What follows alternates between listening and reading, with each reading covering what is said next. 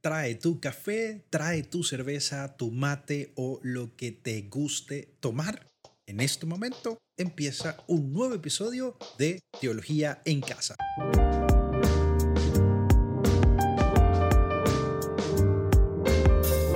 Familia, en este episodio hemos dialogado con José Ignacio Fernández Saldías, el es presbítero de la diócesis de Talca, de nuestro hermano, vecino, país querido Chile es candidato a doctorado de la Pontificia Universidad Gregoriana de Roma y bueno, ha estado trabajando a nivel de teología dogmática y su especialización es en eclesiología. Así que imagínense ustedes de qué temitas vamos a hablar en este episodio con nuestro queridísimo hermano, el padre José Ignacio Fernández. En esto hay que trabajar, y tengo que trabajarme yo primero, porque también he sido formado en un contexto, en una cultura.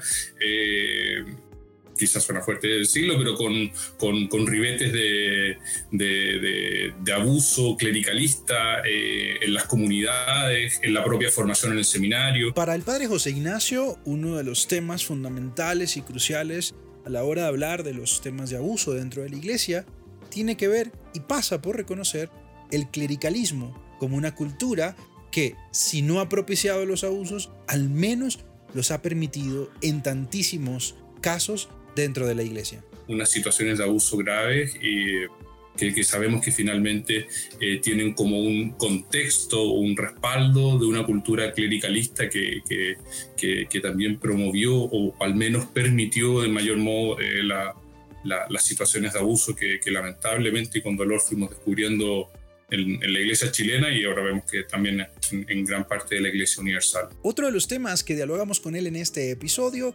fue la reforma, la renovación, el cambio estructural que debe ocurrir también en los seminarios, como el lugar también de formación de los futuros ministros y miembros también del pueblo de Dios. Porque si la simetría de autoridad que, que, a veces toca vivir en los seminarios es demasiado grande, se genera un aprendizaje eh, como un patrón de la relación de autoridad entre el miembro de la iglesia ordenado, en este caso los formadores del seminario, y los eh, miembros de la iglesia no ordenados, los seminaristas. Bueno familia, de estos temas y otras cositas más, dialogamos en este episodio número 9 en Teología en Casa con el padre José Ignacio Fernández. Quédate con nosotros, escúchanos, dialoga también con nosotros, déjanos tus preguntas, disfrútate este episodio con un cafecito, con un mate, con un vino, con una cerveza o lo que gustes para tomar. Y yo, desde ya, te doy gracias por acompañarnos. Vamos allá. No quería eh, iniciar este episodio sin, una vez más, agradecer tu participación y tu compañía en estos eh, episodios y en este trayecto. Empezamos eh, una nueva temporada, un nuevo esquema, una nueva manera de presentar teología en casa eh, hace algunos meses atrás con Rafael Narbona y bueno, poco a poco hemos venido acoplando y acogiendo las iniciativas y lo que va saliendo y bueno, también lo que el Espíritu va inspirando. ¿Qué les digo? venimos en un segundo momento, vamos a dar un segundo paso en este episodio. El episodio anterior, como muy bien recuerdas, lo compartimos, lo vivimos y lo dialogamos con María Luisa Versosa y hoy nos va a acompañar también un invitado muy especial y luego de este episodio vendrá otra invitada muy especial y así vamos a hacer una especie como de triada de episodios digamos, especiales o específicos sobre el tema de la sinodalidad, aprovechando también la oportunidad de dialogar con otras personas desde otras latitudes, desde otros horizontes y también con otros eh, servicios y con otras misiones dentro de la iglesia que creo que es súper importante. Así que como quieras, yo espero que tú te lo estés disfrutando, que estés aprendiendo un montón, que estés sacando ideas para tu comunidad, para tus proyectos, para lo que digamos es tu contexto particular de iglesia y que allí también encarnes este camino que creo que es súper importante. Él se encuentra en este momento en Chile, pero dejemos que se presente, querido. Muchísimas gracias por aceptar la invitación, gracias por estar aquí, gracias por compartir con nosotros también eh, tu conocimiento y tu tiempo. Preséntate quién eres, qué haces, dónde estás. Gracias a ti, Marco, por la invitación.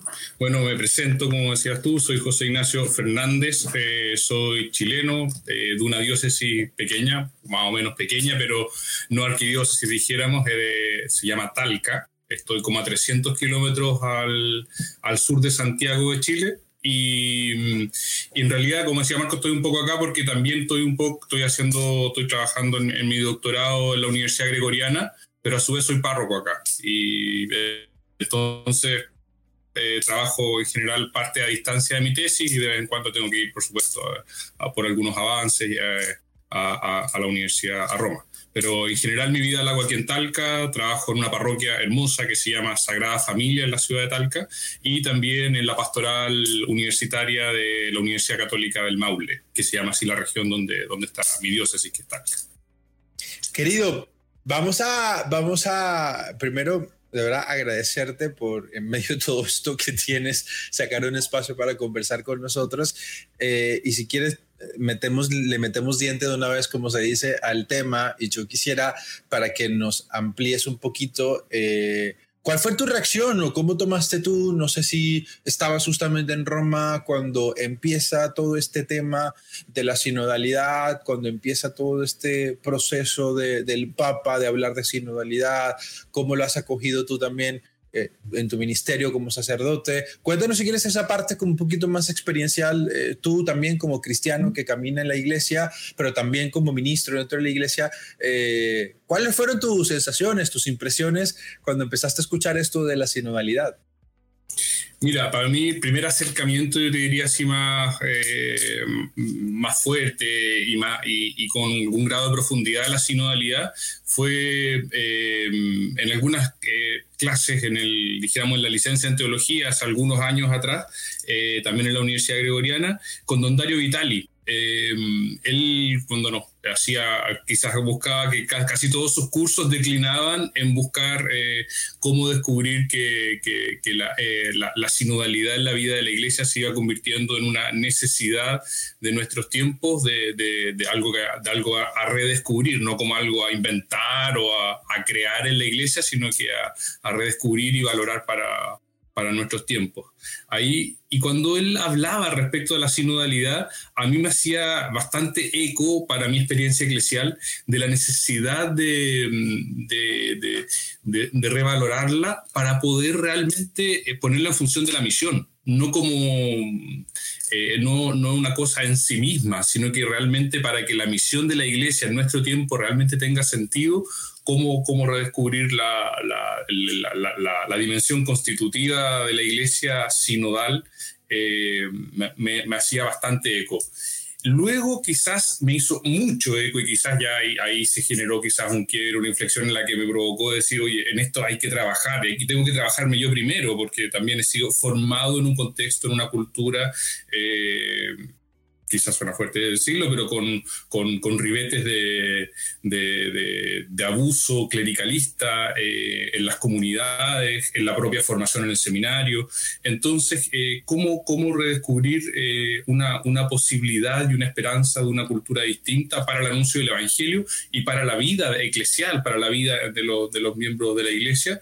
Y eso me, me, hizo mucho eco en la medida que tuvimos quizás una crisis muy profunda aquí en Chile. Bueno, quizás tú habrás escuchado y quienes, quienes nos están viendo habrán escuchado cuando una, una, crisis que derivó en que, en que todos los obispos de mi país fueron, fueron convocados por el Papa Francisco eh, a Roma y allá eh, tuvieron, finalmente pusieron sus puestos a, disposición del Santo Padre y el Santo Padre fue recibiendo las renuncias, fue aceptando las renuncias de algunos de ellos eh, y, todo movido por una crisis finalmente que detrás de eso tenía unas situaciones de abuso graves y que, sabemos que finalmente tienen como un contexto, un respaldo de una cultura clericalista que, que, que también promovió o al menos permitió en mayor modo la, las situaciones de abuso que, lamentablemente y con dolor fuimos descubriendo en, la iglesia chilena y ahora vemos que también en, gran parte de la iglesia universal.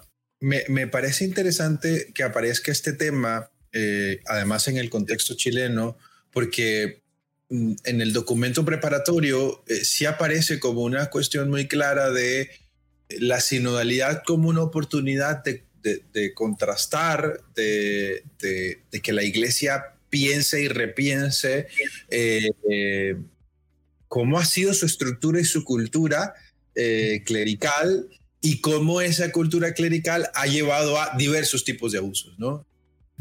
los sexuales, los económicos, los espirituales, incluso metería yo por allí también. O sea, una cantidad de despliegues que se, que se siguen de una cultura estrictamente clerical. ¿Cómo lo viviste también tú en el caso de Chile? Eh, ¿qué, fue, ¿Qué ha sido como lo más importante en reconocer hasta ahora? Eh, ¿Cómo lo has entendido tú también? ¿Cómo está hoy también la iglesia chilena a propósito de este tema? Y justo ahora aparece el tema de la sinodalidad como un camino juntos, como un momento de, de la iglesia de reconocer también sus errores, de escuchar a las víctimas, de escuchar a las personas a las que no escuchamos dentro de la iglesia.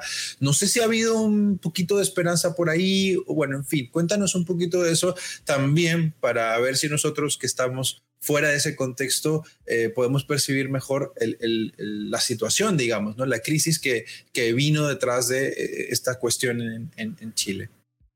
Sí, yo creo que, Marco, que desde hace bastantes años se fue sucediendo en Chile eh, que, que, las víctimas, y junto a las víctimas sabemos que ellas no están solas, están sus familias, sus comunidades, las personas que las conocen, eh, se experimentaron muchas veces no escuchadas o, con tardanza, eh, no con no comprendido el daño que habían sufrido a partir de un de un, abuso, ya sea este sexual o sea de, autoridad o de conciencia en la vida de la iglesia, y fue como mm, eh, minusvalorado el daño causado por, estos abusos en, en, ciertas ocasiones. Y eso mm, da la impresión que el Papa Francisco pudo, pudo reconocerlo y por eso envió a la, el año 2018, eh, envió a a Monseñor Chicluna eh, hacer una investigación que generó un informe, el informe Chicluna, eh, a partir del cual el Papa decidió invitar a los obispos, a todos los obispos de, Chile a conversar con él y a tratar el asunto eh, más profundamente y derivó, como decíamos, en que, todos ellos pusieran sus puestos a, disposición. Algo de eso quizás tendría que ver también que aún no teníamos el mutuo propio Vos Lux Mundi, que, de algún modo vino a ayudar a establecer procesos por medio de los cuales eh, descubrir eh, cuando una autoridad eclesial eh, y sancionar cuando una autoridad eclesial no cumple sus funciones en este ámbito. en esto yo creo que, que, fue muy significativo que luego del caso chileno, el año 2019, se realizara en febrero la, la cumbre de presidentes de conferencias episcopales, que, que yo creo que, marca un antes y un después en esto. Eh, permitió visualizar la gravedad eh, del abuso, incorporó otros interlocutores que no fueran los mismos clérigos los que hablaran sobre el abuso clerical, dijéramos. Eh, fue una, no sé si recuerdas, esa, esa, esa Em, esa cumbre de presidentes de conferencias episcopales en la que intervinieron bastantes mujeres, periodistas, abogadas, canonistas, em, y que, permitieron, yo creo, em, eh, darnos cuenta del dolor y la profundidad y que me da la idea que eso también sirvió de, base para que luego viniera el mutuo propio que establecía ya procedimientos más claros por medio de los cuales eh, eh, establecer la, sanción incluso ya no solo a quien comete un abuso, sino también a quien lo encubre o a quien con su autoridad eh, no ejerce su, autoridad en la defensa de las víctimas, en el trabajo de hacer justicia en, en nuestras iglesias. Eh, en el caso chileno que me preguntabas tú, yo creo que, mm, que lo hemos vivido con cierto desconcierto también, porque, porque es un proceso también cultural, no es mm, cultural eclesial, digo, a, toda nuestra cultura eclesial nos afecta, teníamos modo de, de, hacer las cosas y de repente decimos, bueno, pero, pero ¿por dónde vamos? ¿Qué hacer? Eh, ¿cómo, ¿Cómo enfrentar esto? Eh, creo que se han ido dando pasos eh, valiosos, ¿ah? eh, valiosos tanto en la, en la, prevención, en la, en la, búsqueda de crear ambientes sanos.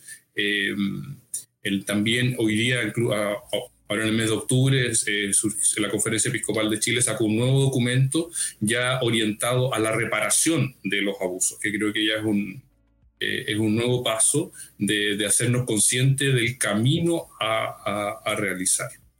Y, de algún modo en esto yo creo que incluso hasta hace poco, sin usar mucho la palabra sinodalidad, estábamos avanzando hacia una cultura cada vez más sinodal, eh, impulsada por esto, lamentablemente, pero, pero, hoy día quizás la sinodalidad nos pone una clave nueva que no es ya desde enfrentar una situación negativa y dolorosa, sino que es desde una propuesta positiva, de un deseo de, entablar relaciones nuevas, en, que, en que el bautismo nos haga reconocernos realmente con igual dignidad, pertenencia, responsabilidad en la vida de la iglesia, eh, y desde ahí eh, vivir nuestra vida, nuestra vida eclesial.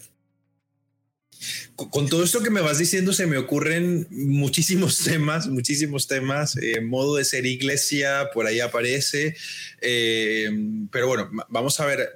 Quisiera hilar una, una cuestión aquí, eh, también a propósito de lo sinodal.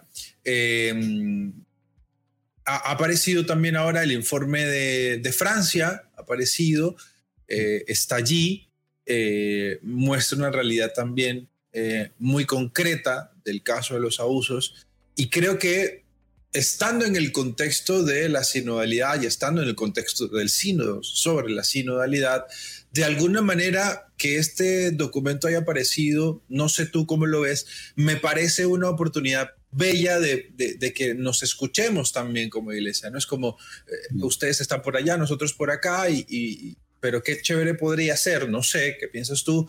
Tomar ideas también de cómo en otros espacios eclesiales, la iglesia misma, que es también, eh, esa iglesia francesa es también la iglesia, eh, ha afrontado esta crisis y ha afrontado también esta situación. No sé eh, de tu parte cómo lo tomaste, cómo lo viste o, qué has sabido del tema sobre el caso específicamente de, de Francia. Mira, la verdad es que a mí me causó, me causó eh, junto al, dolor del informe, eh, eh, me ha causado esperanza el nuevo modo de afrontar la situación. si en otras ocasiones hemos tenido que, ir, en el fondo, han sido los medios los que nos han ayudado a poder descubrir estas situaciones, a, hacernos cargo de ellas, eh, o en el caso chileno también la Santa Sede tuvo que eh, intervenir eh, directamente para poder, para poder ayudarnos a dar pasos. Creo que es esperanzador ver que los obispos franceses tomaron ellos la iniciativa como iglesia francesa. y, y, decidieron enfrentar, encarar, porque claro, los signos aparecían de que algo más profundo que lo que veíamos debía haber en estos abusos, en, la realidad de los abusos y, deciden encargar el informe a un ente externo, dijéramos, a la vida eclesial eh, ordinaria. Eh, y eso, yo creo que ese paso es, significativo y que eso derive en asumir la realidad y no en una defensa, dijéramos, ya sea corporativa eh, o, en un, al menos justificación de la situación, sino que en asumir lo terrible del abuso, lo doloroso y empezar un camino realmente eh, afrontando inmediatamente que aquí para enfrentar el abuso había que fijar la mirada en las víctimas. Y por lo tanto uno de los primeros caminos que anuncian los obispos franceses, eh, junto con la búsqueda de la creación de ambientes sanos, de enfrentar la dimensión de, eh, de la formación sacerdotal, que eso yo creo que podríamos de ahí hablar un poco, porque yo creo que ahí hay, hay, hay bastante paño que cortar, dijéramos, eh, a este respecto, enfrentan el tema de la reparación, de lo que significa hacer reparación y, que, incluso pueda significar económicamente vender inmuebles que para, para poder hacernos cargo de algo más importante que es la vida humana. Eh, creo que, hay muchos signos así de esperanza, como semillas así que están germinando, me da la impresión, en este proceso, que yo creo que ha sido bastante, ejemplar en bastantes dimensiones, para afrontar la, crisis de los abusos eh, de los obispos franceses. Me, parece que, nos abre bastantes puertas. Mira, em, no sé si es la sinodalidad la que provoca eh, esta mm. sensibilidad como más aguda frente a las cuestiones que hay que resolver en la iglesia o si es la sinodalidad la que provoca estos, estas transformaciones. Pero como quieras, mientras ibas eh, eh, comentando esto, recordaba que en el momento de reflexión para el inicio del sínodo, el Papa Francisco eh, dice en ese bello discurso que no hacemos este sínodo y no hacemos este camino sinodal para dar una buena imagen de la iglesia, ¿no? una imagen bonita de nosotros mismos, sino, y lo dice de una manera muy preciosa, para colaborar mejor con la obra de Dios eh, y, eso me parece importante. O sea, mm. eh, Creo que si eso es una, creo que si eso es una perspectiva, nos, nos ayudaría a saldar algunas tentaciones que pueden aparecer en el camino de, mira, que ahora somos más democráticas. Pues no es para eso. no, no, no, es para, sí, sí, para decir, oye, mira, qué, qué buenos somos nosotros que aceptamos nuestros errores. Al contrario, es para decir, pues oye, eh, sí que hemos hecho cosas mal sí que hemos eh, construido una cultura. Y hacia allá quisiera llevar esta, esta conversación. Ahora poquito más en general, algo así como crisis y sinodalidad, si quieres, y preguntarte por varias cosas, como por varios contextos que se me ocurren. Primero, tal vez el más cercano a ti, y es, eh, escuché varias veces a Mistinenio G. que, que, seguramente pues lo ubicas, y nuestros eh, compañeros aquí de escucha y compañeras, pues también, eh, cuando presentaba el documento preparatorio, hacía hincapié en una cosa que para algunos Oye, fue, fue un poquito difícil de escuchar. Eh, y tú que estás dentro allí y que, y que también pues estuviste y participaste de, estos espacios, me gustaría preguntarte, ¿qué onda con, digamos, la crisis que presenta eh, los seminarios y la formación de los sacerdotes en términos de esta cultura clerical que el mismo sínodo quiere transformar. Tú, no sé si, está muy difícil la pregunta porque es como meterse al rancho del otro, pero me gustaría escucharte, ¿tú qué piensas de, de, esta cultura en la que pues el seminario, por ejemplo, no tiene mujeres, en muchos no hay mujeres que den formación, como que pareciera que hay ahí una fábrica de, clérigos de este corte clericalista que, que, bueno, que sabemos que ha hecho daño a la iglesia. Eh, no sé si tu experiencia en Chile y en otros contextos, ¿qué nos podrías contar de esto a propósito de eh, la formación y del tema de los seminarios que también ha aparecido como algo que la sinodalidad eh, está repensando y replanteando? Sí, mira, yo creo que voy a dejar planteado de iniciar otro tema que quizás vemos si, si nos da el tiempo lo tratamos más adelante para entrar en lo de los seminarios. Eh, el tema que quería dejar planteado es que también tenemos que repensar la función del presbítero en la vida de la iglesia sinodal, en el fondo, cómo, cómo, cómo, cómo nos pensamos a nosotros mismos, en el fondo, porque tampoco significa, oye, ahora hacemos un traspaso del poder, lo tomamos de aquí, lo pasamos para allá, eh, sino que es cómo rearticulamos nuestras relaciones.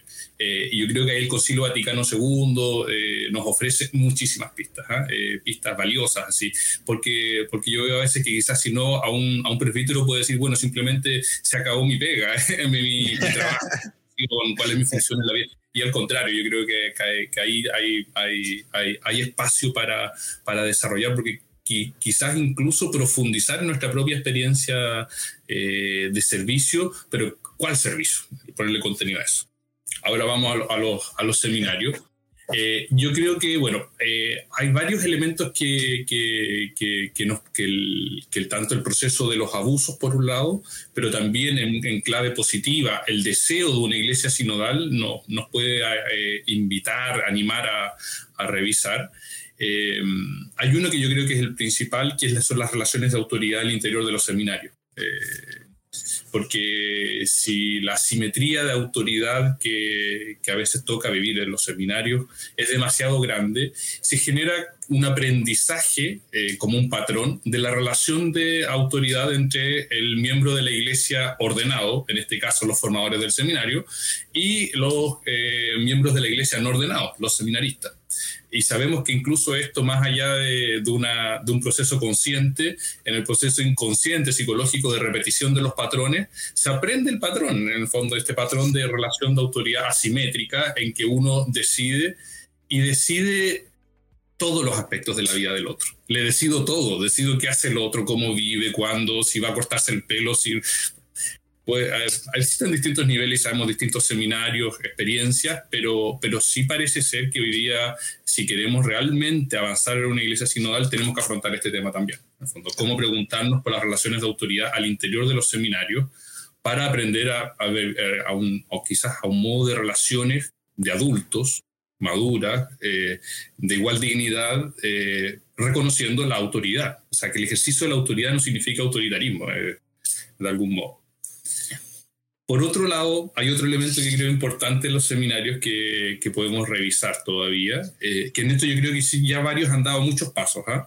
pero que hay como la tendencia a generar eh, exprofeso, en el fondo conscientemente, un grado de segregación de los miembros del pueblo de Dios que son llamados a prepararse para este servicio, el servicio presbiteral.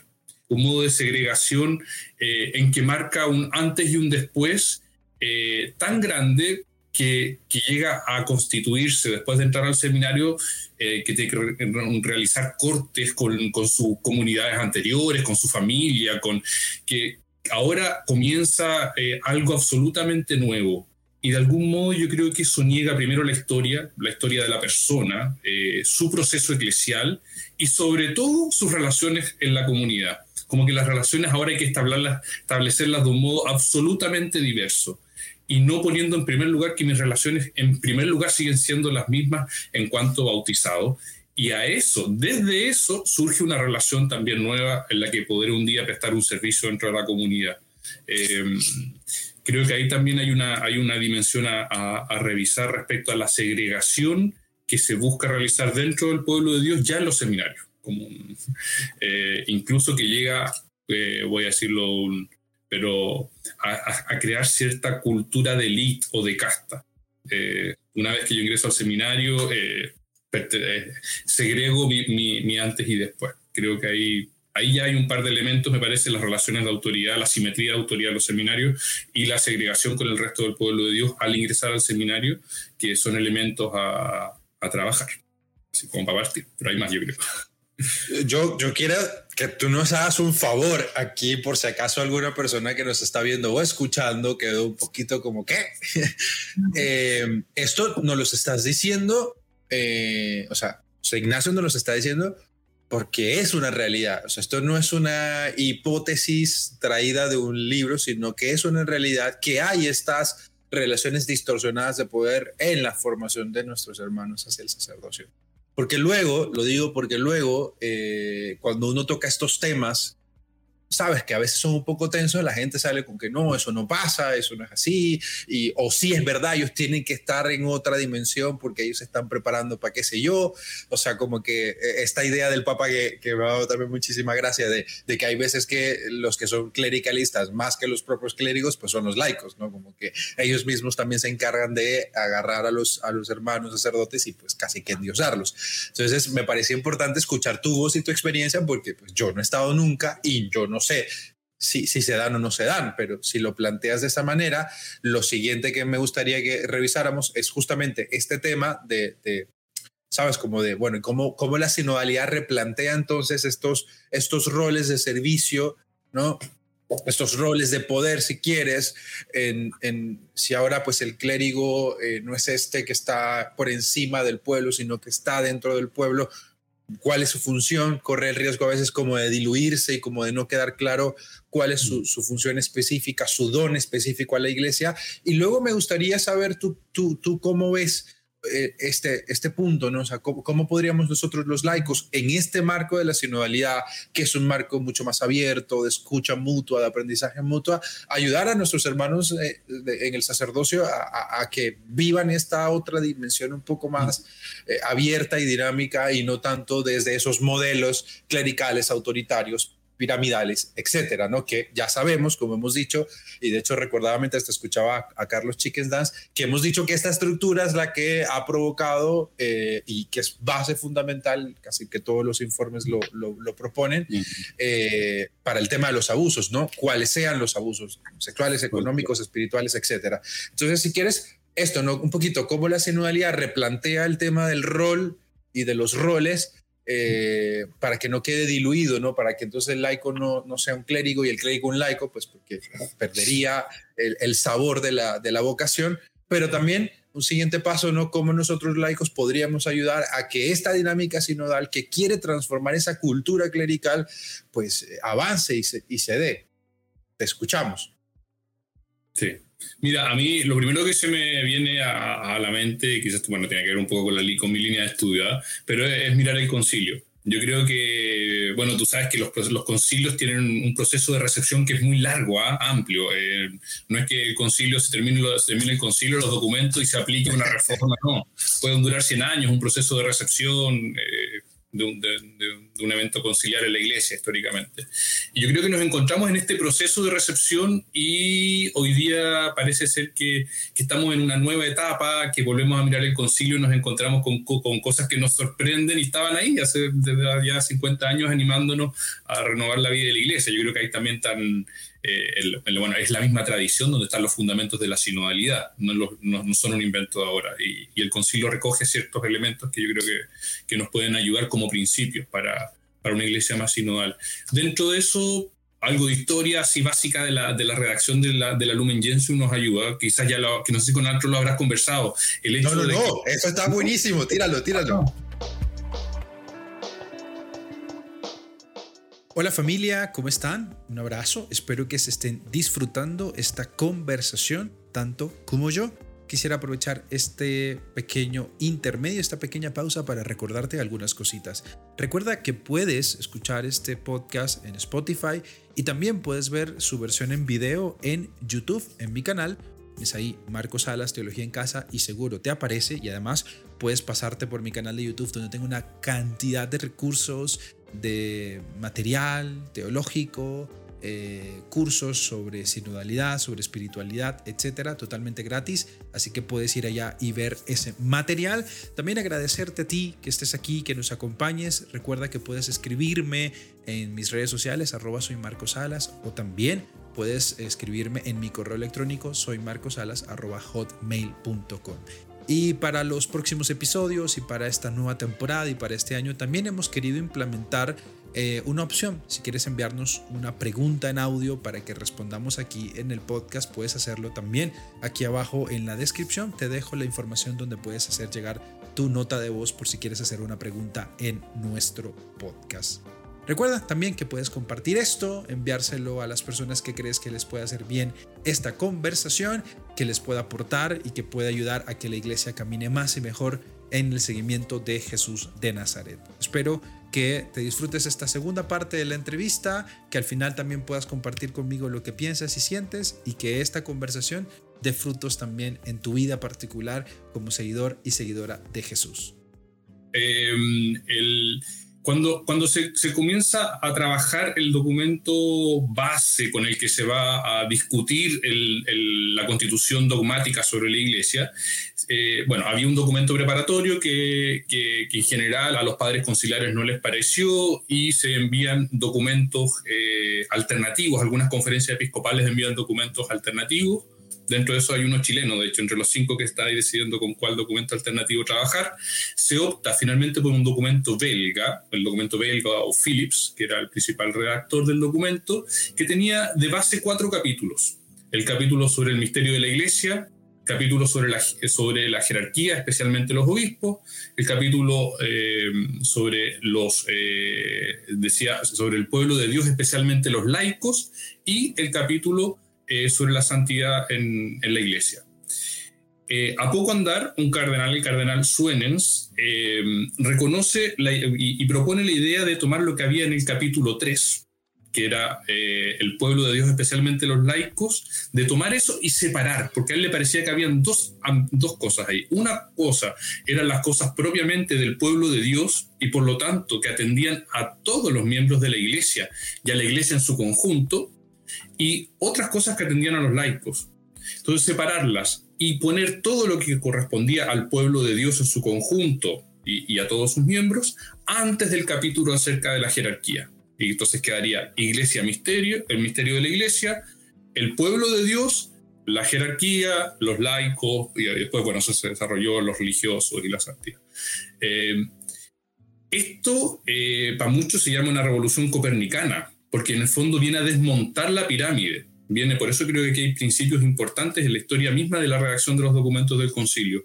Eh, viene a desmontar la, pirámide que tendía por naturaleza a poner la jerarquía antes que eh, a dividir la iglesia en dos decir, jerarquía laico en una, en una iglesia, di, el fondo de la iglesia que enseña y la iglesia que aprende, eh, y poner, hay elementos que nos corresponden a todos, que son comunes, y ahí surge, sobre todo con mucha fuerza, la, la, dimensión del sacerdocio común de los fieles, del pueblo, del, pueblo, del pueblo de Dios en este, en este capítulo que se, que se desarrolla especialmente su función sacerdotal y profética. La real queda más bien para la Gaudium Spes, pero se desarrolla en, estas funciones en el capítulo 2 eh, y, viene a, reconocer esta igual dignidad de todos los miembros.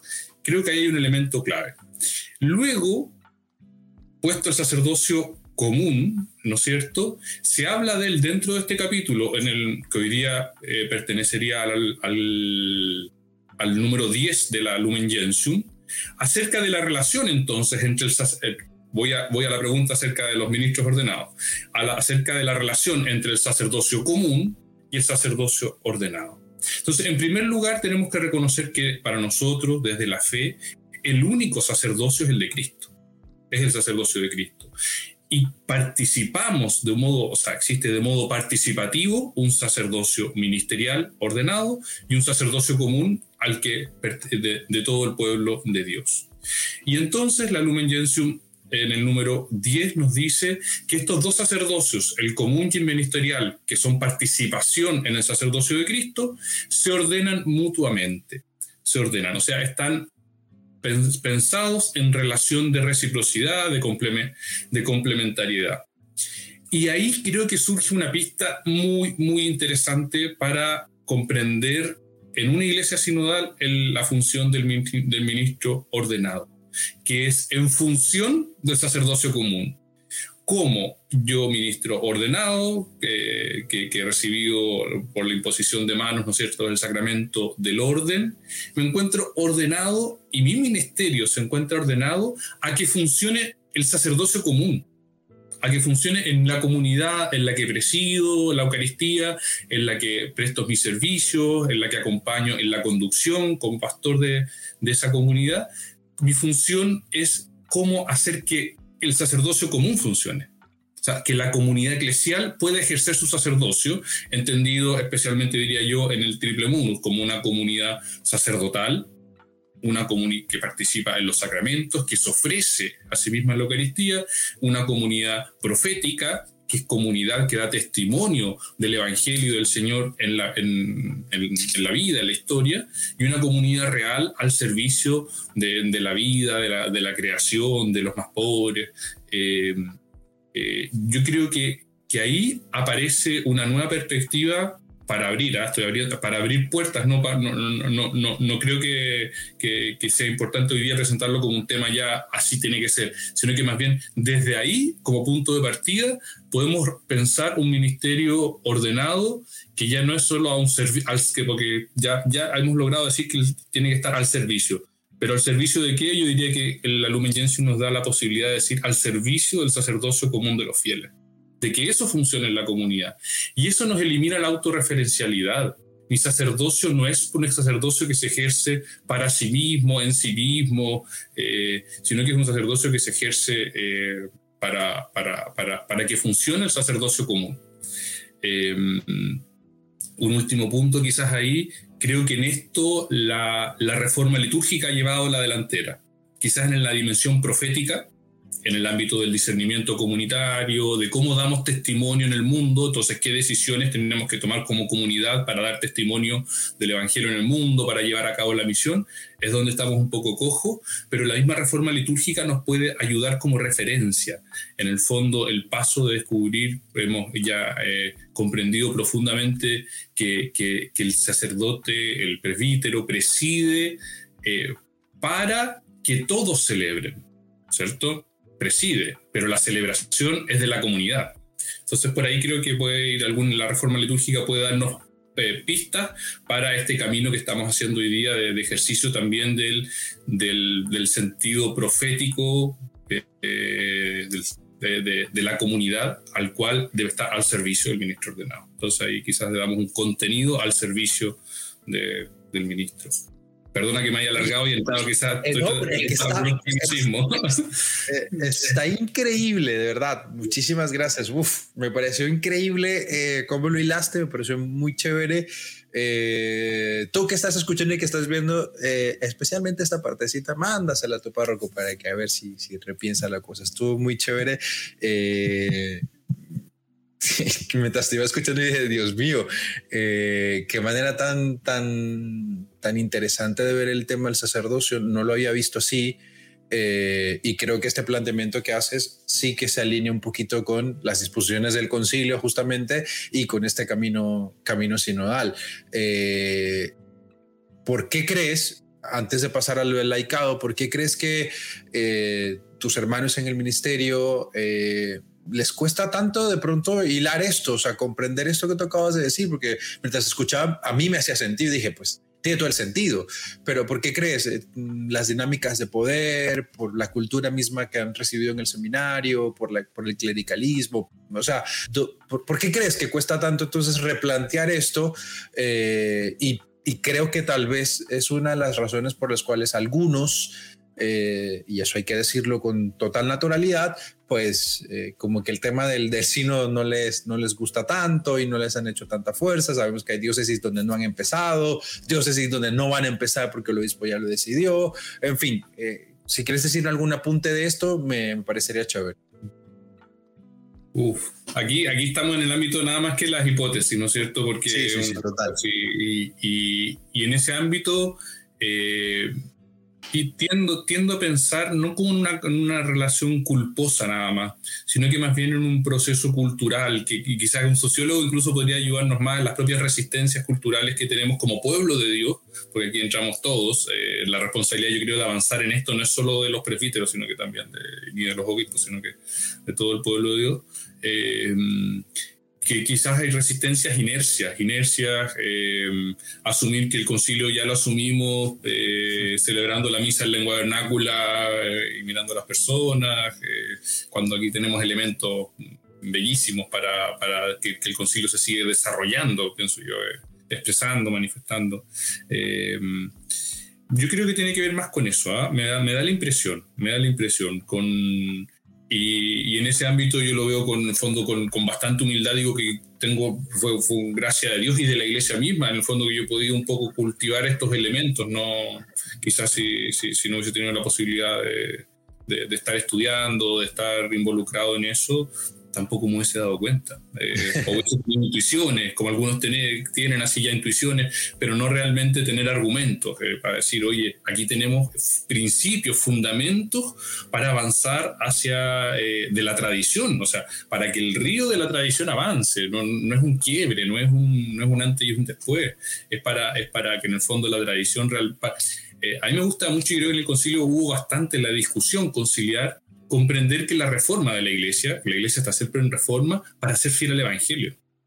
Esto tiene que ver con, con eso, en el fondo. Eh, eh, es para poder ser en nuestro tiempo fiel al Evangelio necesitamos la reforma y avanzamos en un camino de, de reforma. Quizás ahí también hay elementos que a veces, eh, de aquí quizás pueden haber cierto grado de culpabilidad o, no sé, o menos de responsabilidad, porque puede ser muchas veces inconsciente eh, de, en parte de los temores. Que lo, lo, esto es muy eh, eh, más, dijéramos, antropológico, anterior a lo propio teológico, que los temores no nos dejan movernos muchas veces, no, nos impiden avanzar, caminar ponernos en movimiento. Y lo propio de la iglesia para ser fiel al Evangelio, para anunciar el Evangelio, es reformarse para poder, para poder ir con el Evangelio a cada tiempo, a cada cultura, a cada lugar. Eh, yo creo que estamos, estamos dándonos cuenta de eso y, poco a poco activando. Y creo que es importante que también escuchemos a veces a los presbíteros que pueden estar asustados sus razones, ¿ah? más que quizá esta hipótesis que, que, estoy dando yo, quizás sería importante también decir, porque también es importante para que sea realmente sinodal el proceso y ellos también estén incorporados, que no sea algo que vaya así como ahí paseándolos por el lado. Así planteado la sinodalidad eh, y todo el tema que se sigue de allí, es decir, la reforma de la iglesia, eh, más que tener un toque catastrófico, tiene un toque de esperanza y de alegría, es decir, nos reformamos porque queremos ser fiel al Evangelio. Y bueno, se, se supone, ¿no? Yo no sé eh, los que nos escuchan ni ven, pero yo, al menos yo, quiero ser fiel al Evangelio. Y si me dicen que la iglesia se reforma en función de eso, está chévere, porque superamos también la tentación de que sea mi iglesia o mi manera de iglesia y no eh, esa, ese contraste de la iglesia y el Evangelio y cómo desde ahí se puede servir muchísimo más y mejor a la propuesta de Jesús. Esto me parece importante y me parece importante que aparezca en las discusiones, o sea, que no se quede solamente, ya el Papa lo ha alertado también, no solamente se quede en hay que cambiar las estructuras, pero por supuesto que hay que hacerlo, pero todo eso ¿por qué lo hacemos? No porque queremos ser más democráticos, sino porque, porque queremos ser más fieles al Evangelio y queremos seguir más y mejor el Evangelio. Eso me parece crucial para poder entablar un camino de reforma me parece más sano, más tranquilo. Eh, no sé si menos polémico, pero tal vez un poco menos polémico, ¿no? Y, también evitando una tentación que puede ser la de comprender el proceso, digamos, de reforma hacia la sinodalidad o, de sinodalización en la vida eclesial como simplemente una lucha de poder. Sería, sería menospreciar eh, la vida eclesial en el fondo. Eh, por eso incluso a mí hay un, hay un elemento quizá que esto... Que, que, a veces cuando se habla de, invertir la pirámide, yo prefiero hablar de desmontar, de que, de que esto, que el capítulo 2 la desmontó. Me gusta más, me gusta más. me parece que puede ser, puede ser más apropiado para, para estos elementos. Sí, sí. sí. En últimas es eh, la idea eh, evangélica de, de, que todos aquí somos servidores. En últimas es eso, mm. pero que ya yo creo que tiene que ver un tema antropológico, como decías tú, pero que a lo largo de la historia de la iglesia eso ha significado muchas cosas y ha implicado muchas cosas, ya ha implicado poderes, ha implicado abusos, ha implicado, de pues, repito, de todo tipo. Y ahorita estamos, me parece muy bonito que hoy la iglesia diga, espera, si, si nuestra centralidad es el Evangelio, es Jesús de Nazaret, si existimos por Jesús y para anunciar la buena noticia de Jesús, pues hay algunas cosas que hay que ajustar para que sucede. O sea, no, no, no, no estamos aquí solamente para que José Ignacio eh, se sienta menos, menos cura o menos poderoso, sino para que todos podamos servir mejor al Evangelio. Y en función de eso, hay conversiones de parte del clero que hay que hacer, pero también hay conversiones de parte del laicado que hay que hacer. Y eso ahí me, parece súper importante. Y para allá quería ir. Tú que hemos hablado ya de la dimensión de los abusos, de la jerarquía, del episcopado, la dimensión también del sacerdocio, pero para no sacarnos a nosotros del diálogo, eh, también desde tu perspectiva, ¿qué invitaciones crees tú que la sinodalidad entonces nos está haciendo a nosotros los laicos? Por ejemplo, te planteo una, yo creo que, eh, y lo hablábamos fuera de cámara eh, cuando conversamos antes de grabar este episodio, el tema de que hoy la gente con el tema de los abusos parece no enterarse y parece que no es un tema para entrar en crisis y parece que de eso no hay que hablar y, y yo yo no sé si es mi juventud, José Ignacio, yo te lo, te lo digo con sinceridad, que yo a veces soy medio profético, catastrófico, pero a veces me calmo un poquito y, a veces soy como muy, sí, pero, pero entiendo que eh, en algunos lugares y espacios la gente sí me parece que está excesivamente calmada, ¿sabes? Como que, oye, de eso hay que hablarlo, ¿no? Entonces yo digo, bueno, el laicado de alguna manera es quien debe poner, me parece a mí, este tema sobre la mesa si tu sacerdote, si tu párroco no lo pone. Pero bueno, no solo este tema, ¿qué otros temas crees tú o qué otras conversiones para, no solo pensar que esto es la conversión solo de los clérigos y de los obispos, sino también creo que es una conversión de nosotros que también formamos parte de esta caminata, de este camino juntos. No sé qué provocaciones o sugerencias crees tú que aparecen a propósito de la sinodalidad. Mira, con, tu comentario y pregunta se me venía a la mente una entrevista que dio el, obispo que era obispo de, mi diócesis de Talca en tiempos del concilio y que a su vez era presidente del CELAM, que era don Manuel Larraín, señor Manuel Larraín. Dio una entrevista durante el concilio, él también pertenecía en ese tiempo a la Comisión para los Laicos dentro del concilio, eh, de la que, lleva, la que lleva el documento para los laicos, y da una entrevista con motivo del trabajo acerca del documento de los laicos. Y él dice que, la, que le parece que la clave está en aprender a hablar desde el pueblo de Dios antes que de laicado o, o, clero. O de laic, dijo, porque si no podemos caer en laicismo o en clericalismo. Y eh, creo que en una traducción para nuestros tiempos podríamos decir es como todos tanto laicos como clérigos, aprendemos a decir nosotros. Eh, eh, aprendemos a, usar un, un, sujeto colectivo que se llama iglesia o pueblo de Dios, que, es un sujeto. Y cómo actuamos, decimos, esto es nuestro. Eh, hemos movidos por el Espíritu Santo, buscando la luz de Él, queremos avanzar, o sea, usar, usar este, este, sujeto colectivo, dijéramos, que se llama pueblo de Dios, aprender a vivir desde ahí, a conversar desde ahí. Eh, con, con, la responsabilidad que significa, en el fondo, decir, oye, desde, desde mi ser pueblo de Dios con otros, no solo, porque si no, eh, podemos tener la tendencia a caer en, opinología, dijéramos, en que yo opino, el otro opina, eh, y de ahí votemos. No, la idea es que podemos buscar, y aquí viene, eh, esto, esto tiene, tiene, yo creo, vuelvo al capítulo 2 de la Lumen Gentium, al sensus fide, al sentido de fe, que el, pueblo de Dios lo ejerce cuando busca el consenso, el, el, sentido de la fe. Este sentido, así como tenemos los seres humanos, la vista, el oído, el olfato, el pueblo de Dios tiene un sentido respecto a la fe, para no equivocarse pero lo ejerce cuando lo ejerce en el común, en, el nosotros.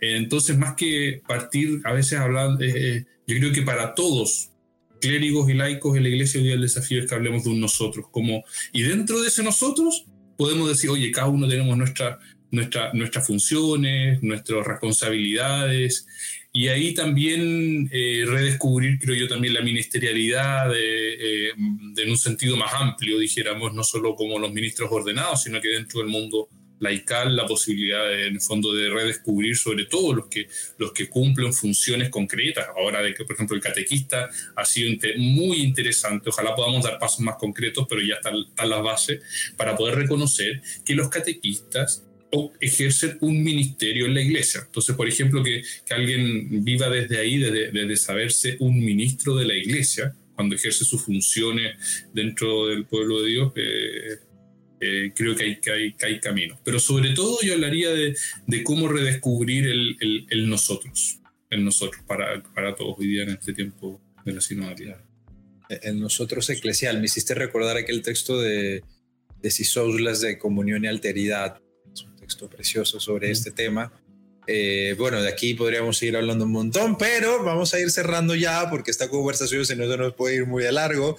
Y quería proponerte un ejercicio mutuo. A ver, ¿tú qué piensas? Y me gustaría que trabajáramos, lo, lo, hicimos con María Luisa y quería hacerlo también contigo, de los 10 núcleos temáticos del Sino, tomar uno y eh, tomar las preguntas que trae el documento preparatorio y hacértelas. Y ver qué piensas tú directamente, así como un medio ejercicio aquí pequeñito de sinodalidad. Como en la lista trabajamos el segundo núcleo temático, que es el tema de la escucha, y contigo pues hablemos del tercer núcleo temático, que es tomar la palabra. Entonces, el documento preparatorio de, de este sínodo dice lo siguiente cuando habla del núcleo temático número 3, que es tomar la palabra. Todos están invitados a hablar con valentía y parresía, es decir, integrando libertad, verdad y caridad Primera pregunta para ti. ¿Cómo promovemos dentro de la comunidad y de sus organismos un estilo de comunicación libre y auténtica, sin dobleces y oportunismos? ¿Tú qué piensas frente a esta pregunta que nos plantea el documento del Sínodo? Pero bien, esto da para rato, ¿eh?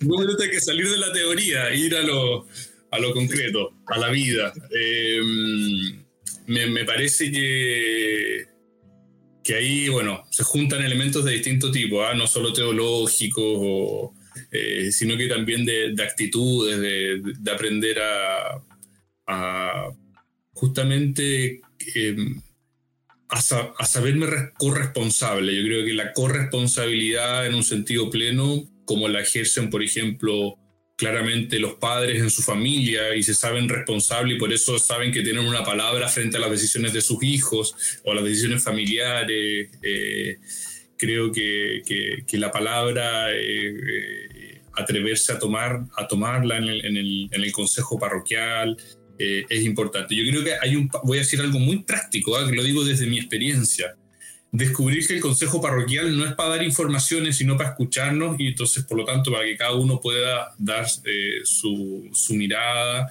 eh, es un paso. Mm, a veces uno ve que el consejo parroquial, más bien, eh, la actitud de los que participamos en el consejo es pasiva al modo de que en el consejo pastoral o el económico de la parroquia, yo voy a escuchar lo que el párroco tiene para decir seguimos Ecclesia Dicens, Ecclesia Docens, la pirámide antigua.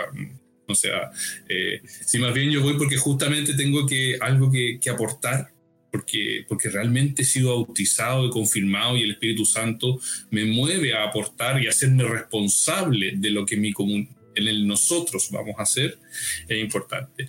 Y ahora yo creo que la actitud que puede permitir que esa palabra tenga más eh, eficacia dentro de la comunidad es el, eh, voy a volver a lo anterior, es el nosotros, es el decir, cómo mi palabra está en función de buscar el nosotros, no en función de imponerme sobre otros, sino que está en función de que voy a decirlo porque sé que esto puede ayudar a buscar el nosotros para la misión de la iglesia, para ser más fiel al Evangelio, para la función profética de la comunidad en, en el sector donde vivimos. Eh, yo creo que eso puede hacer que la misma palabra, el tomar la palabra, eh, sea mejor acogida también.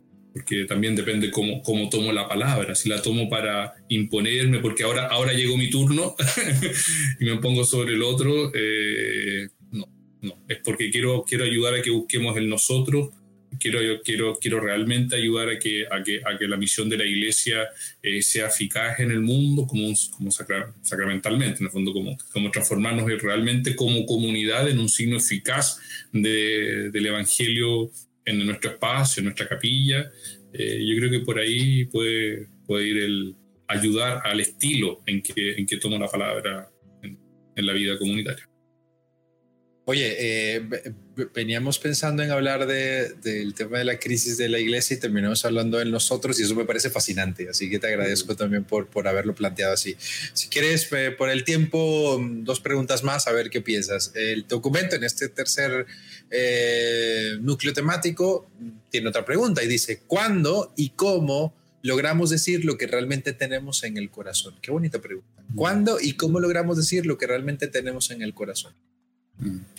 El, el cuándo, yo creo que, es importante el, los espacios que ya, que ya incluso el derecho canónico nos ofrece, en el fondo, de que las comunidades tengan su consejo pastoral, su consejo económico, que sea representativo, eh, que de algún modo la comunidad entera se sienta siendo parte, se experimente parte de las decisiones por medio de quienes están en el consejo. Eh, yo creo que, que eso en, en, primero, en primera medida el cuándo. Yo creo que los consejos debieran ser el espacio a nivel, estoy hablando más parroquial de capilla, pero también a nivel de la iglesia particular, que es donde se hace el consenso eclesial en el fondo. Eh, creo que ahí también el documento eh, de trabajo del, del, del, es bien clave en fomentar eh, el, dos espacios, lo, hace con que están en el derecho y lo fomenta de manera especial ahora el, el documento, que son el Consejo Pastoral Diocesano y el Consejo Presbiteral, eh, como esos dos espacios donde se hace el discernimiento eclesial. Eh, y quizás no es porque no es solo decir, decir cosas, decir lo que yo pienso, lo que yo creo, y no, es construir el consenso. Y ahí viene el cómo. Eh, yo creo que en el fondo el cómo tiene que estar orientado a la construcción del consenso eclesial. Incluso a mí me gusta hacer una composición. Cuando hablábamos del census fidei, del sentido de la fe, que tiene este sentido para descubrir las, las, lo que nos va pidiendo el Señor, por dónde caminar en cada tiempo, y lo hacemos, se, se, se acoge este don en, la, en, en, el, en el census, le pongo el con, consensus, el, el, sentido que tenemos comunitario. Cuando estamos juntos, podemos buscar el, consen, el consenso eclesial. Entonces yo diría que, en primer lugar, eh, animarnos a valorar los organismos, yo los llamaría eh, de sinodalidad que ya tenemos, los organismos como los consejos sobre todo, y el eso del cuándo, el cómo eh, orientado a la búsqueda del consenso, de encontrar un, un, espacio común donde todos decimos, aquí vamos juntos, vamos en la misma, en la misma barca, en el mismo camino transitando. Eh, sí, sí. La imagen de Israel por el desierto, a mí me encanta hablar de esto, eh, del éxodo, eh, de ir el pueblo caminando hacia una tierra prometida. No sabemos el movimiento y por lo tanto en el movimiento hay que cambiar, si hay una tormenta en el desierto, si qué es lo que acontece, qué es lo que nos pasa, tenemos que, o sea, no, tenemos que asumir que necesitamos, necesitamos ir construyendo este, este consenso, en, en, en, sobre todo para, para, la adaptación a los tiempos, para el anuncio del Evangelio. Con esto que dices, eh, pienso mucho en el afecto, ¿sabes? Como que eh, la sinodalidad corre el peligro de convertirse en una lucha de poder cuando no hay afecto, o sea, cuando no entiendo que el que está dialogando conmigo es mi hermano, ¿sabes? Y, lo quiero y, me importa y, doy gracias a Dios porque está aquí y doy gracias a Dios porque forma parte de esta comunidad. Eh, creo que nos viene también un trabajo en ese sentido del ser comunidad, ¿no? De, del cómo hoy nos estamos, cómo hoy estamos construyendo nuestras comunidades, porque eh, puede ser que yo vaya a la parroquia, puede ser que yo vaya a la Eucaristía, pero que no me sienta comunidad o que no haga comunidad, ¿sabes? Entonces, ¿cómo voy a hacer sin normalidad? Voy a querer es imponerme. Entonces yo creo que, por, eso siempre digo que yo discuto es con la gente con la que tengo afecto, porque en el fondo no le quiero ganar, ¿sabes? Es, es un diálogo sabroso de dos posiciones distintas, pero se acaba el diálogo y nos vamos a tomar una cerveza, nos vamos a comer una pizza porque te quiero, o sea, no, pero cuando la persona no es de mi afecto, cuando no la conozco, me queda más fácil herirla, me queda más fácil no prestarle atención, me queda más fácil que me dé igual lo que dicen.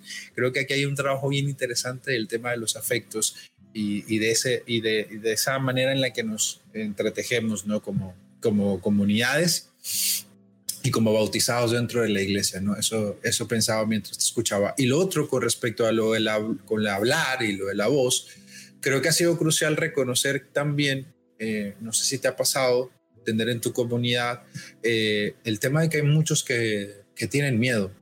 Me, me, tengo la sensación de que, de que en algunos de mis hermanos de pastoral juvenil hay miedo de hablar de algunas cosas frente al párroco eh, porque son incómodas o porque... Entonces, parece ser que esta sinodalidad y este camino podría ser una muy buena oportunidad más que para hacer ese juego de poder y de roles, eh, sí que recuperar la voz de aquellos que han tenido miedo, ¿no? O porque se les enseñó que no hay que hablar, o porque se les enseñó cómo hay que hablar y entonces solo puedes hacerlo de esta forma, eh, o porque nunca se les enseñó a hablar, que ya es enseñarlo justamente. No sé si, quieres decir algo de esto, pero pensaba yo eso mientras te escuchaba de, oye, también, ¿no? Como que, como que ha sido mi experiencia también cuando, cuando viví mi vida de fe en parroquias y en el barrio. Eh, yo ante el padre no, no decía mucha cosa y si la homilía que dijo no me parecía correcta o si tal cosa que dijo no me parece correcta y si tal palabra y con el líder de la pastora juvenil muchísimo menos había respeto pero un respeto entendido sabes desde esos juegos de poder. Entonces que ahora hablemos de la palabra de tomar la palabra creo que también tal vez los que siempre hemos tenido voz o los que siempre han tenido voz, ojalá podamos aprovechar esta oportunidad para decir, oye, ya yo, he hablado, yo siempre he hablado, ¿por qué no escuchamos a este que, que nunca ha hablado, que nunca ha dicho algo, ¿no? Y pienso en tantas comunidades periféricas de la, de la iglesia, ¿no? Hablábamos tú y yo de algunas de ellas, la, la conversación que tuvimos fuera de cámara. En fin, no sé si quieras decir algún eco de esto. Sí, primero gracias, ¿ah? porque, porque tus comentarios me, ayudan mucho, creo que, que son significativos mirar eh, eh, el tema de, de, la palabra, que creo que no se puede nunca desligar de la escucha, ¿ah? del punto. Y, y, en eso quizás un buen fomento de, la, del, del, de, la, de lo que tú dices, o sea, no podemos dar por asumido que todos van a saber tomar la palabra. Y por lo tanto hay que hacer un proceso, un camino eh, tiene como la otra cara de la moneda, porque yo creo que es lo mismo, es que, es que aprendamos los demás a escuchar. Los que hemos tenido la palabra siempre, eh, aprendamos a escuchar. Muy bien, muy bien. Querido, me la he pasado genial, he aprendido un montón, te agradezco muchísimo este tiempo que te has tomado para dialogar con nosotros. Salgo así como, como, como muy, muy liviano esta conversación y te lo agradezco. Espero que tú que nos has escuchado o que nos estás viendo por aquí por YouTube o que nos escuchas por Spotify, pues también salgas con esta misma sensación. Eh, no sé si quieres dar algunas palabras finales, alguna invitación final, querido José Ignacio, algo que quieras comentar eh, para esta comunidad que, que acompaña compartido con nosotros este, este episodio número 8 de Teología en Casa. Bueno, primero a ti, Marcos, darme, darte las gracias por la confianza de invitarme a conversar, porque, bueno, primero ha sido, ha sido muy eh, enriquecedor no solo conversar aquí, sino también fuera de cámara, eh, preparar este encuentro. Creo que, que, ha sido muy enriquecedor para mi vida también ministerial y de cristiano. Para, para, mi vida eclesial en este tiempo. Y después creo que, que, animar a, a vivir este tiempo con mucha esperanza. Yo creo que estamos en un tiempo de mucha esperanza. Eh, el Señor va haciendo cosas, va transformando la historia. quizás esto mismo, este mismo diálogo, como fue, como fue, como se derivó, habla creo un poco de eso, ¿ah? de que partimos hablando de los abusos, de esta dimensión que hemos vivido con tanto dolor, con vergüenza en la iglesia, eh, y, que que terminamos de, derivó en, en, un, camino más bien de, de, esperanza, de transformación, de misión, de anuncio del Evangelio. Eh, y es el modo de obrar, de obrar de Dios en la historia, yo creo, de sacar, es porque es el misterio pascual de la muerte y resurrección. Eh, si hemos muerto con esto, hemos, porque hemos muerto con, con, la crisis de los abusos de algún modo en la vida de la iglesia, el Señor, Dios vuelve a actuar, no nos abandone, nos ayuda a entrar en, en el camino de la resurrección. Así que vivamos este misterio pascual. Que así sea, querido. Te mandamos un abrazote hasta Chile. Eh, oramos por ti, por tu ministerio y yo personalmente como laico también eh, agradecerte por, tu servicio al pueblo de Dios, por estar tan metido, inmerso en el pueblo de Dios, por sentirte parte del pueblo de Dios y, porque te estés tomando estas cosas con, con este cariño y con esta eh, determinación, eh, porque sé que, que, no es fácil y porque sé que no, no todos eh, han tenido la oportunidad de darse cuenta de que hay que ser sensible a estos temas y que hay que hablarlo, ¿sabes? Lo que comentabas tú al principio, ¿no? Hay muchos hermanos que no, no, necesariamente porque ha sido una decisión de su voluntad, sino porque no lo saben o no han tenido la oportunidad de profundizar desde la teología entonces no perciben que estos temas son importantes. Así que yo te agradezco, ¿verdad?, por hacerlo, por venir aquí, por dialogar con nosotros también, por poner también tu ministerio sacerdotal al servicio de los otros que estamos aquí también y que, y que queremos seguir anunciando el Evangelio. Así que, que, sepas que esa misión, que esa intuición que tenías de, de, que esté en función del sacerdocio común, lo has logrado aquí en este episodio, así que te lo agradezco un montón y, y te mandamos un, un abrazote. Así que nada, a todos los que nos han acompañado, muchísimas gracias por estar hoy aquí, gracias por eh, escuchar este episodio número 8 Recuerda que el próximo episodio vamos a seguir hablando sobre el sínodo, estos tres episodios que he querido preparar especiales sobre el sínodo desde diferentes miradas, así que vuelve a revisarlos, compártelos, ojalá te hayan servido de luz para este camino, para, profundizar mucho más, para apropiarte de, este momento eclesial tan importante y tan lleno de Dios, que creo que era una de las cosas que hablábamos eh, en este episodio, ¿no? Tan lleno de Dios, tan lleno de volver al Evangelio, de recordar que esa es nuestra misión, anunciar el Evangelio. Existe la iglesia para eso, para llevar a Jesús, decía hace algunos años el Papa Francisco. Sin más, agradecido siempre contigo por tu like, por tu comentario, por tus preguntas. Me encuentras en todas las redes sociales, ya sabes, como arroba soy Marcos Salas, a la orden para cualquier eh, pregunta y cualquier comentario y cualquier sugerencia que quieran hacerme. Yo, por supuesto, estoy aquí también para escucharlos. Así que, sin más, nos vemos en el próximo episodio no les voy a decir quién es la invitada, les dejo con suspenso, pero les prometo que va a estar muy bueno, tanto como el que hemos tenido con María Luisa y hoy con José. Así que nada, un abrazo para ustedes y nos vemos en la próxima. Chao, chao.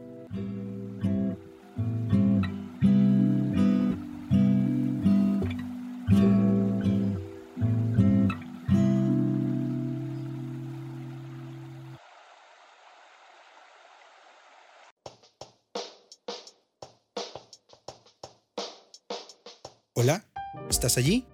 Oye, gracias por escuchar este episodio número 9 de Teología en Casa. Yo me siento muy contento por los comentarios que ya van llegando a partir y a propósito de este espacio de diálogo y de este espacio de encuentro con, con personas tan increíbles dentro de la iglesia, con hombres y mujeres que están reflexionando un montón. Eh, ya pronto vamos a parar el tema de la sinodalidad para pasar a otros temas como la Biblia, por ejemplo, si te interesa la Biblia, vamos a estar hablando sobre la Biblia, vamos a hablar sobre la liturgia, se vienen episodios sobre la teología moral, el pecado, vamos, en fin, abrir un panorama más amplio, pero no quería dejar de reflexionar con ustedes en varios episodios el amplísimo tema de la sinodalidad. Así que si llegaste a este episodio y este es el primer episodio que escuchas por primera vez y te preguntas, Marco, ¿dónde están los demás episodios de Teología en Casa sobre sinodalidad? No es más que vayas a revisar el episodio 8, el episodio 7, el episodio 6 y también en mi canal de YouTube encuentran un curso completamente gratuito con cuatro teólogos, con cuatro teólogas increíbles sobre sinodalidad. Así que zúmbale para allá si es que no has reflexionado sobre este tema. Si tú dices, oye, mi párroco no ha, no ha hablado nada de la sinodalidad, mándale el curso gratuito que tenemos allí y espero que también te lo disfrutes. Sin más, yo ya me voy a descansar porque hay que ir a editar el episodio número 10 y el 11 y el 12 y el 13 y todo lo que se viene. Gracias por sus oraciones, por sus comentarios y de verdad deseo que este espacio eh, que hacemos aquí con cariño y con aprecio les ayude y les sirva para algo en la vida, les sirva para ser mejores seguidores de Jesús, más humanos. Y a propósito del el tema de la sinodalidad, pues que nos sirva a todos para construir una iglesia más al estilo de Jesús. Que Dios te bendiga, cuídate mucho y nos vemos en la próxima.